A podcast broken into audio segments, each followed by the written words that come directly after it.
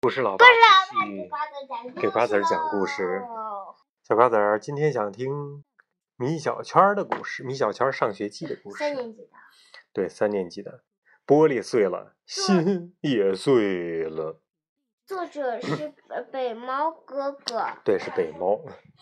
今天一大早我就来到大牛家，大牛睡得正香，而且还说着梦话。嗯，小圈哥加油！哎哎，加油！快踢呀，快踢呀！我在大牛的耳边喊道：“嗨，你踢碎了玻璃，赔钱！”大牛 一下子惊醒了，大喊：“呃，不是我踢碎的，是小圈哥，呃，是小圈哥踢碎的。”大牛揉了揉眼睛，看见是我，呵呵的笑了起来。呃呃，好吧，是我踢碎的。我发现大牛连做梦都在说谎，这孩子真是没救了。大牛边穿衣服边问。小圈哥，你昨天逃跑了吗？我难过的说：“哎，我要是跑了就好了。”哼，被张奶奶给抓住了。大牛笑得躺在床上起不来了。大牛，不要笑了，马上去我家帮我澄清一下，告诉我妈妈玻璃是你踢碎的。哎，小圈哥，反正你都被批评了，呃，就别让我再被批评一顿了吧。大牛啊，你知道吗？就是因为你。我妈妈不让我加入足球队了，啊，真的？当然了，而且连足球都不让我踢了。你要是不帮我澄清，我就一辈子都不理你。好吧，你还是别理我了。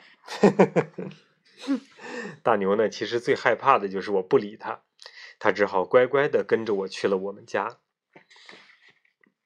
大牛到了我们家之后，对我老妈说：“呃，大姨。”昨天晚上的玻璃其实是我踢碎的，不关小圈哥的事儿，你就让他加入足球队吧。老妈看着大牛，微笑着说：“大牛，是不是你小圈哥让你这么说的？”大牛点着头说：“嗯，你怎么知道的？” 完了，把他把米小圈给出卖了。老妈转头批评道：“米小圈，你居然教大牛说谎！”大牛赶紧说：“呃，不是，不是，呃，是小圈哥让我跟你说的，但确实是我把玻璃给踢碎了。”老妈说：“好了，不管谁踢的，以后米小圈都不可以踢球了。时间不早，赶紧上学吧。”呃，老妈，大牛这次真的没有说谎啊！我一路上都没有跟大牛说话，生着闷气来到学校。搞笑大王何伟正在桌子上给大家讲笑话呢。何伟讲到：一天，儿子说：“爸爸，你只关心足球，一点都不关心我。”爸爸反驳说：“谁说的？”儿子问道：“那你知道我哪天过生日吗？”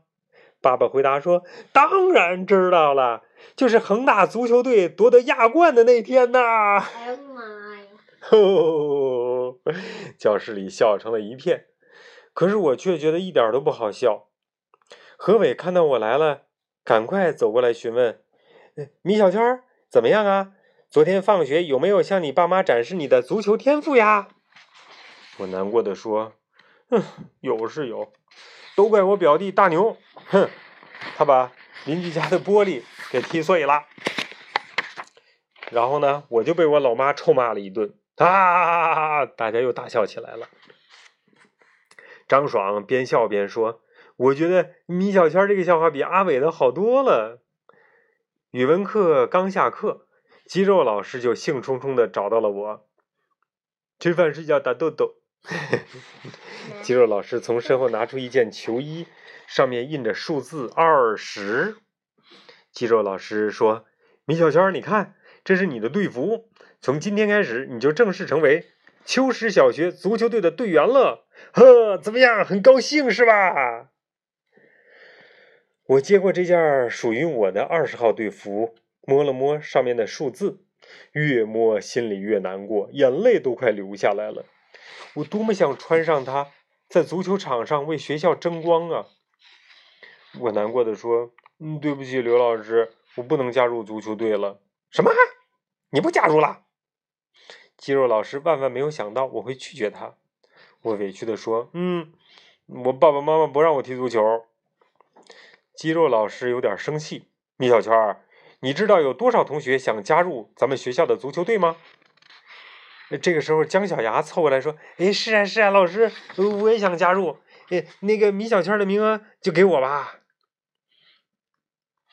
肌肉老师看了看姜小牙，冷冷的说了一句：“呃，姜小牙，你还是好好回去学习吧。”姜小牙失望的走开了。肌肉老师又说：“米小圈，我给你一周的时间考虑一下。如果你真不想加入，我就把队服给别人喽。”姜小牙又凑上来说：“老师，给我吧，给我吧。”肌肉老师看了他一眼，没有回答，离开了教室。好了，故事讲完喽。那别喝书啊！我们该睡觉喽。吃饭睡觉的。该吃饭睡觉的豆豆。你都讲了好几遍了。对呀。一点都不搞笑。